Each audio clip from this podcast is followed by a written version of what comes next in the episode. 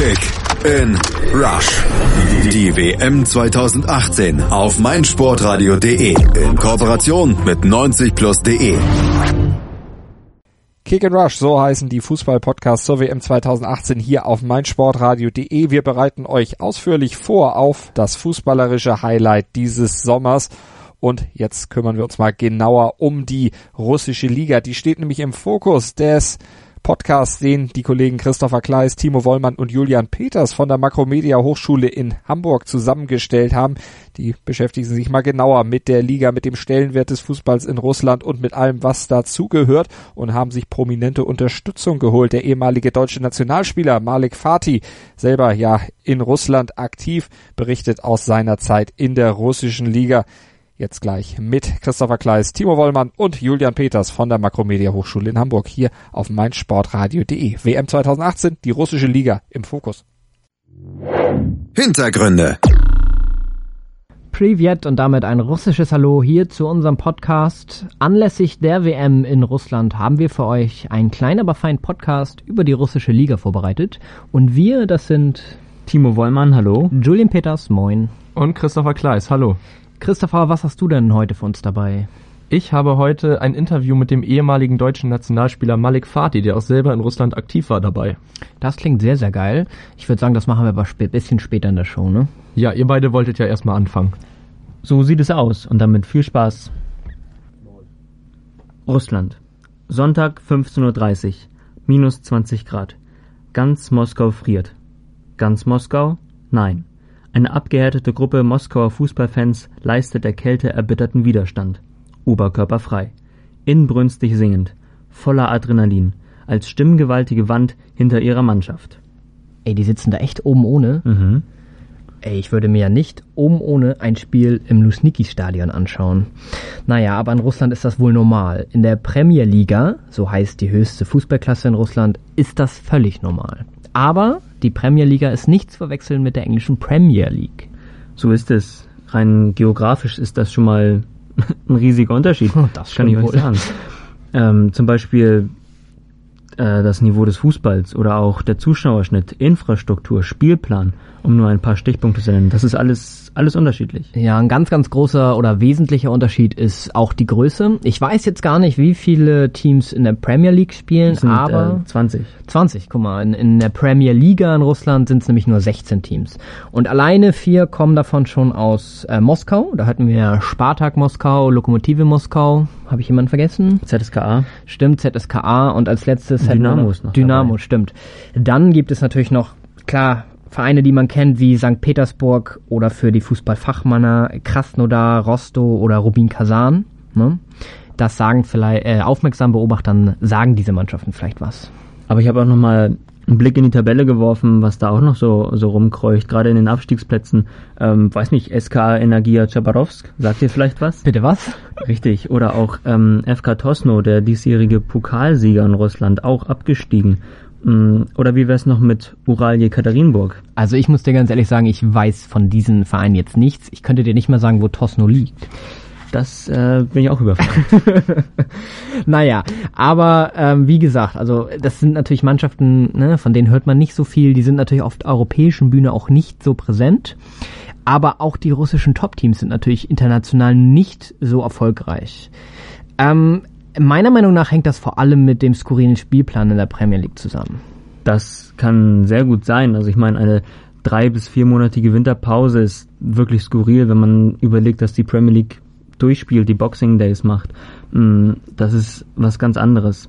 Damit kann man auch vielleicht begründen, dass die Teams in der K.O.-Phase, die russischen Teams, da einfach nicht so gut abschneiden, weil sie sozusagen einen Kaltstart im, im wahrsten Sinne des Wortes haben.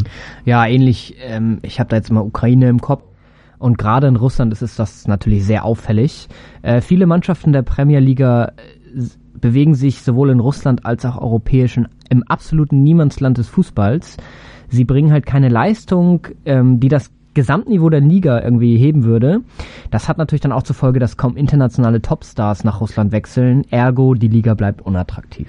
Das ist vollkommen korrekt.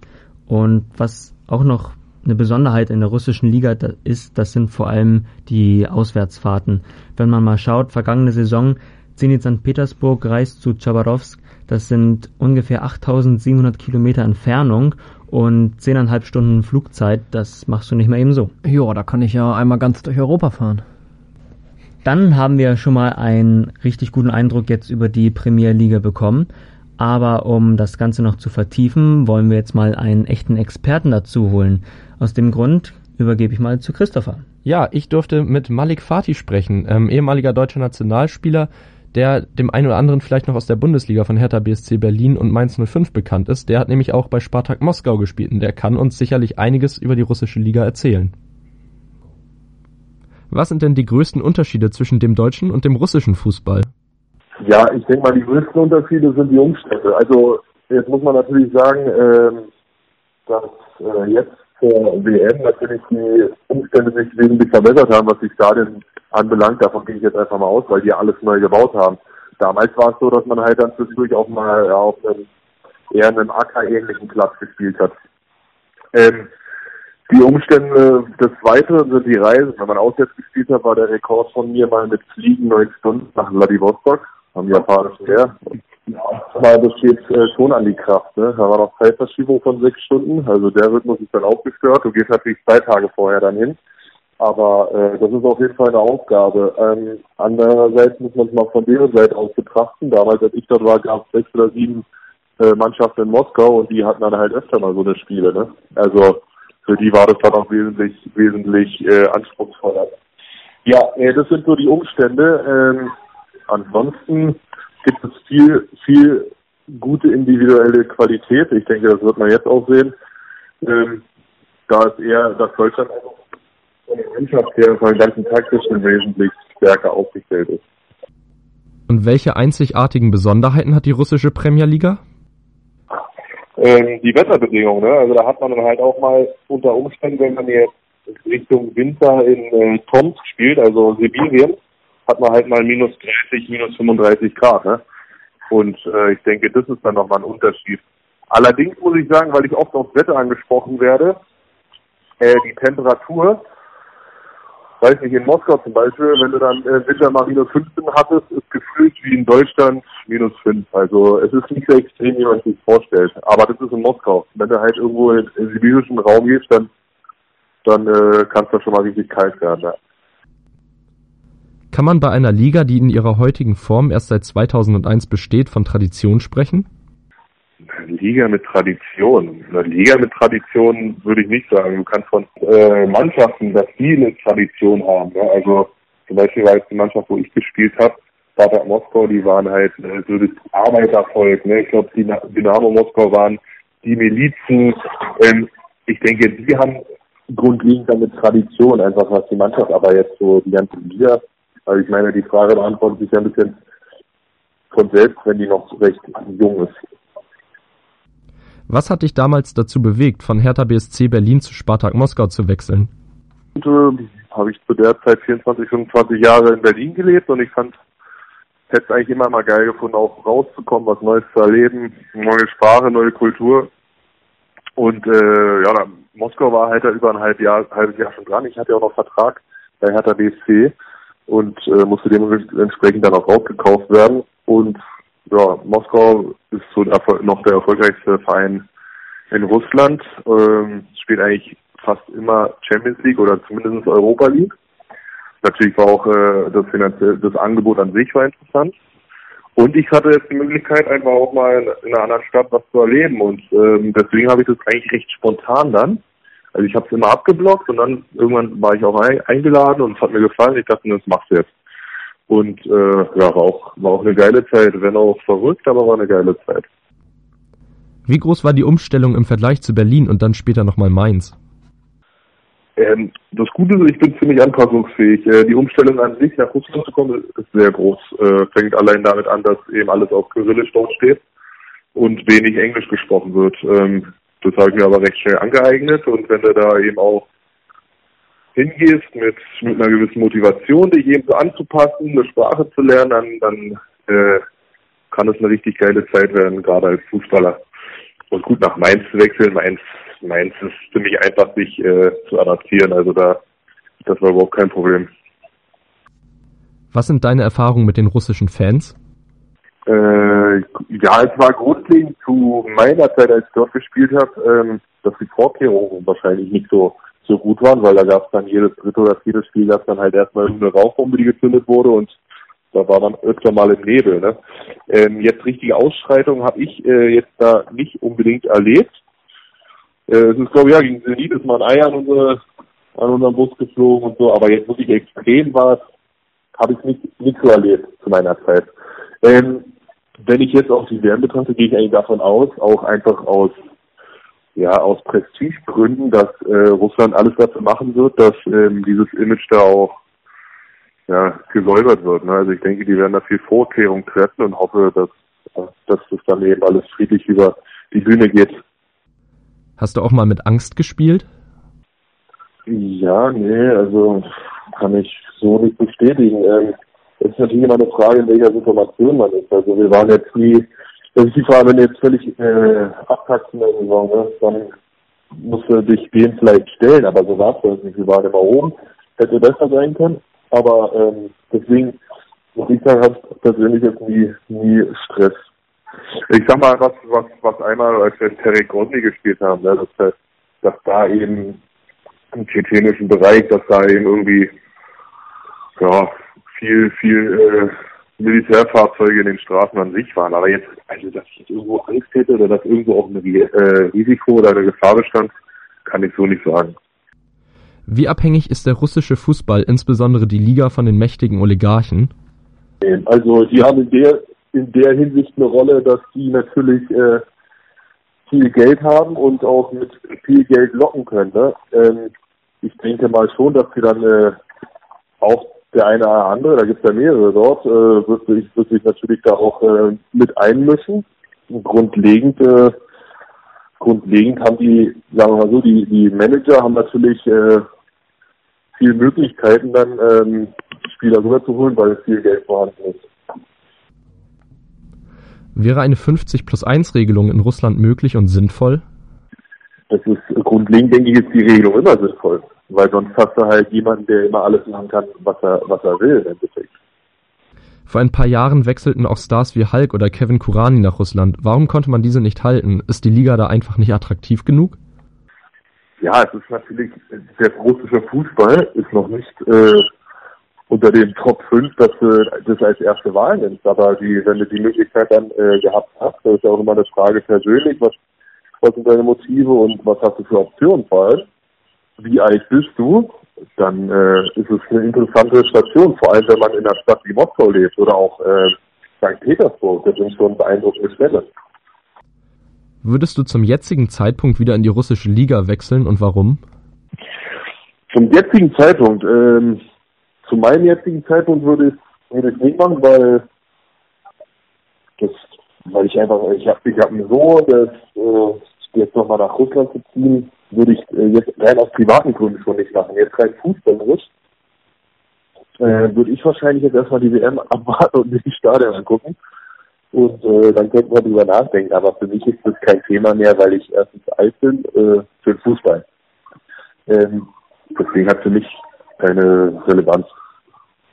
Welche Rolle nimmt denn die Politik im Fußball ein, wenn man jetzt zum Beispiel auch auf die Einbürgerung eingeht? Ja gut, äh, dazu kann ich sagen, dass äh, dass in jedem Land, äh, also in vielen Ländern, unter anderem ja auch Deutschland, äh, da auch immer wieder Beispiele sind, wo eben an Einwanderer oder ja, äh, aus anderen Ländern einfach dann äh, deutsch geworden sind und äh, bei dem einen mehr, bei dem anderen weniger. Ich denke, klar, äh, Fußball wie in jedem Sport, äh, dort wo eben, ja, wenn man eher so der Underdog ist, dann macht man das natürlich eher. Deswegen kann ich mir vorstellen, dass da äh, Russland vielleicht auch äh, bei dem einen oder anderen dann schnell mal ein Auge zudrückt und ihn schneller umbürgert. Ähm, allerdings denke ich, dass da äh, ja eigentlich viele Länder dann äh, das schon ganz gerne mal gemacht haben. Ich meine, wie gesagt, für Deutschland haben auch schon ähm, Andersständige gespielt. Wie sieht es denn mit den Chancen der deutschen und russischen Nationalmannschaft bei der WM aus? Ähm, ja, die der deutschen schätze ich als sehr stark ein. Ähm, die russische Mannschaft kann ich nicht richtig einschätzen. Also ich denke, die werden natürlich vom eigenen Land irgendwie getragen werden und äh, die sind immer für die Überraschung gut, das kann ich sagen, weil die Fußballer individuell schon echt Klasse haben. Aber ob es dann als Mannschaft irgendwie hinkriegen, kann ich nicht sagen. Und Deutschland, äh, es gehört natürlich immer auch, auch eine Spur Glück hinzu, aber Halbfinale ist mehr als zutrauenswürdig. Hören, was andere denken. meinsportradio.de. Like it auf Facebook slash meinsportradio. Sei dein eigener Programmchef. Mit unserer neuen meinsportradio.de App wählst du jetzt zwischen allen Livestreams und Podcasts. Einfach, immer, überall. Hol dir unsere neue App für iOS und Android und bewerte sie jetzt bei Google Play und im App Store von iTunes. So, zum Abschluss von unserer illustren Runde und diesem wunderbaren Podcast haben wir uns noch, natürlich noch ein kleines Spielchen überlegt. Da ihr und wir natürlich nun echte Experten im, für die russische Liga geworden sind, äh, haben wir uns ein kleines Quiz überlegt. Es werden hier wir drei, also Timo, ich und Christopher, wir werden äh, Fragen vorlesen. Die anderen beiden und ihr könnt natürlich auch mitraten, werden mit Da für Ja oder Niet für Nein antworten. Timo, möchtest du anfangen? Okay, mache ich. Erste Frage oder Behauptung. Der Präsident von ZSKA Moskau schenkte jedem Spieler aus der Meistermannschaft von 2005 62 Wodkaflaschen, für jeden Punkt in der Meisterschaft eine. Da oder niet? Also ich würde sagen Da. Ich glaube, da 62 Flaschen sehr, sehr viel ist, äh, Niet. Christoph hat recht. Oh. Niet. Alles ausgedacht. Ist ein bisschen zu viel Klischee, würde ich sagen. ein bisschen. Na gut, Christopher, hast du eine Frage? Ja, habe ich tatsächlich. Ähm, denkt ihr, es ist plausibel, dass die russische Liga tatsächlich fast von einem Barbershop verklagt wurde, weil das Logo dem Logo dieses Friseurladens zu ähnlich sah? Oh, das ist schwer. Ich glaube niet. Ich auch niet. Tatsächlich ist es falsch, aber der, der Friseurladen hat offiziell Beschwerde bei der Liga eingelegt. Na gut, die Russen halt, ne?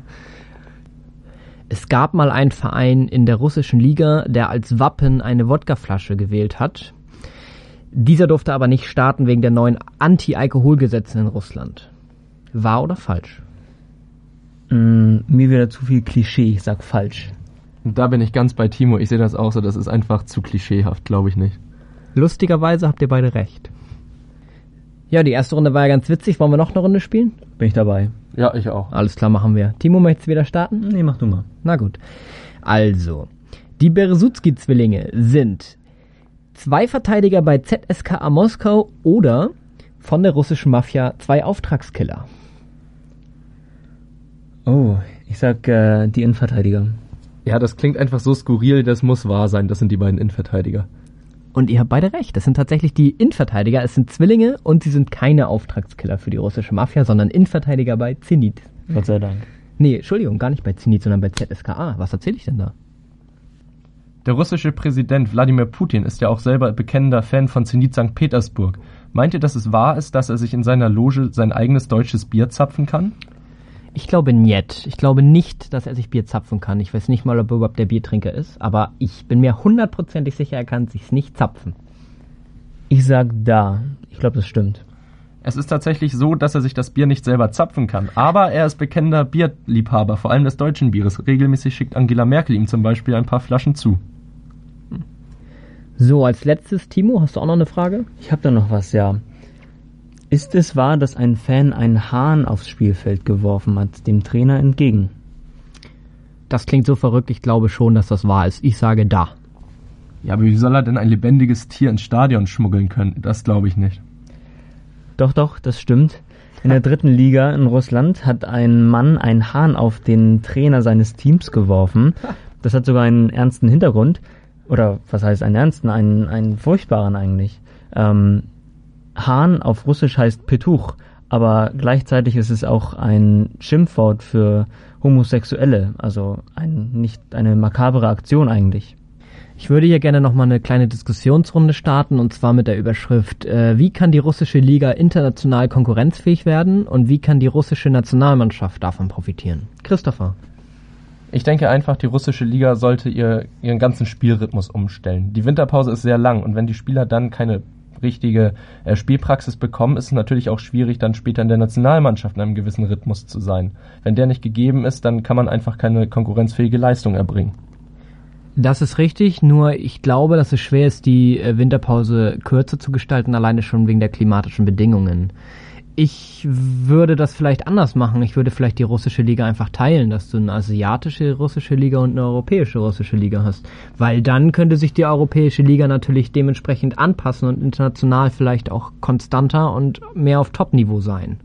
Aber wie sehe es dann mit der asiatischen Liga aus? Hast du dann nicht das gleiche Problem wie jetzt, dass einige Mannschaften das Niveau so weit runterziehen, dass die russische Liga eben nicht konkurrenzfähig ist? Ja, aber ich denke, da müsste man dann tatsächlich auch mal hart sein und schauen, welche Top-Mannschaften zurzeit kommen denn aus dem asiatischen Teil Russlands und welche aus dem europäischen. Wäre es dann nicht unfair gegenüber einigen Mannschaften wie Chabarovsk, sie einfach auszuschließen? Mit Ausschließen hätte das ja nichts zu tun. Es wäre ja eine neue Liga. Aber diese Liga wäre ja nicht konkurrenzfähig genug. Ja, aber das wäre ja dann wie in Europa der Vorschlag, eine Champions Liga zu gründen, in der dann nur die absoluten Top-Vereine spielen. Ähm, wenn man sich das überlegt, dann wäre das ja wie eine Bundesliga ohne Bayern München oder Borussia Dortmund oder und Borussia Dortmund. Und wenn man das in Russland dann aufbaut, dann hätte das ja auch die ganzen organisatorischen Schwierigkeiten mit sich. Die Bürokratie in Russland ist auch einfach nicht so weit ausgebaut wie zum Beispiel hier in Deutschland. Bei uns ist es einfacher, die Liga zu organisieren. Wir haben, sind, haben klare Regeln, klare Strukturen in Russland. Da ist das Ganze noch sehr von der Korruption unterwandert. Aber die Frage ist doch, wie die äh, russische Liga international konkurrenzfähig werden kann. Und da die russischen Nationalspieler, die ja doch eigentlich alle in der Heimat spielen, bei den Top-Teams spielen, also sprich Moskau, diese ganzen vier Teams da, dann St. Petersburg, eventuell noch Rubin Kazan. Wenn man nun sieht, dass die ähm, Nationalspieler alle dort an diesen Mannschaften spielen, könnte man sich, so hart das klingt, meiner Meinung nach auf den europäischen Teil beschränken, dass dieser konkurrenzfähig wird. Ich glaube, das würde dem russischen Fußball schon sehr viel helfen klar, es ist unfair den anderen gegenüber, aber ich meine, man muss manchmal auch halt so denken, dass man konkurrenzfähig wird.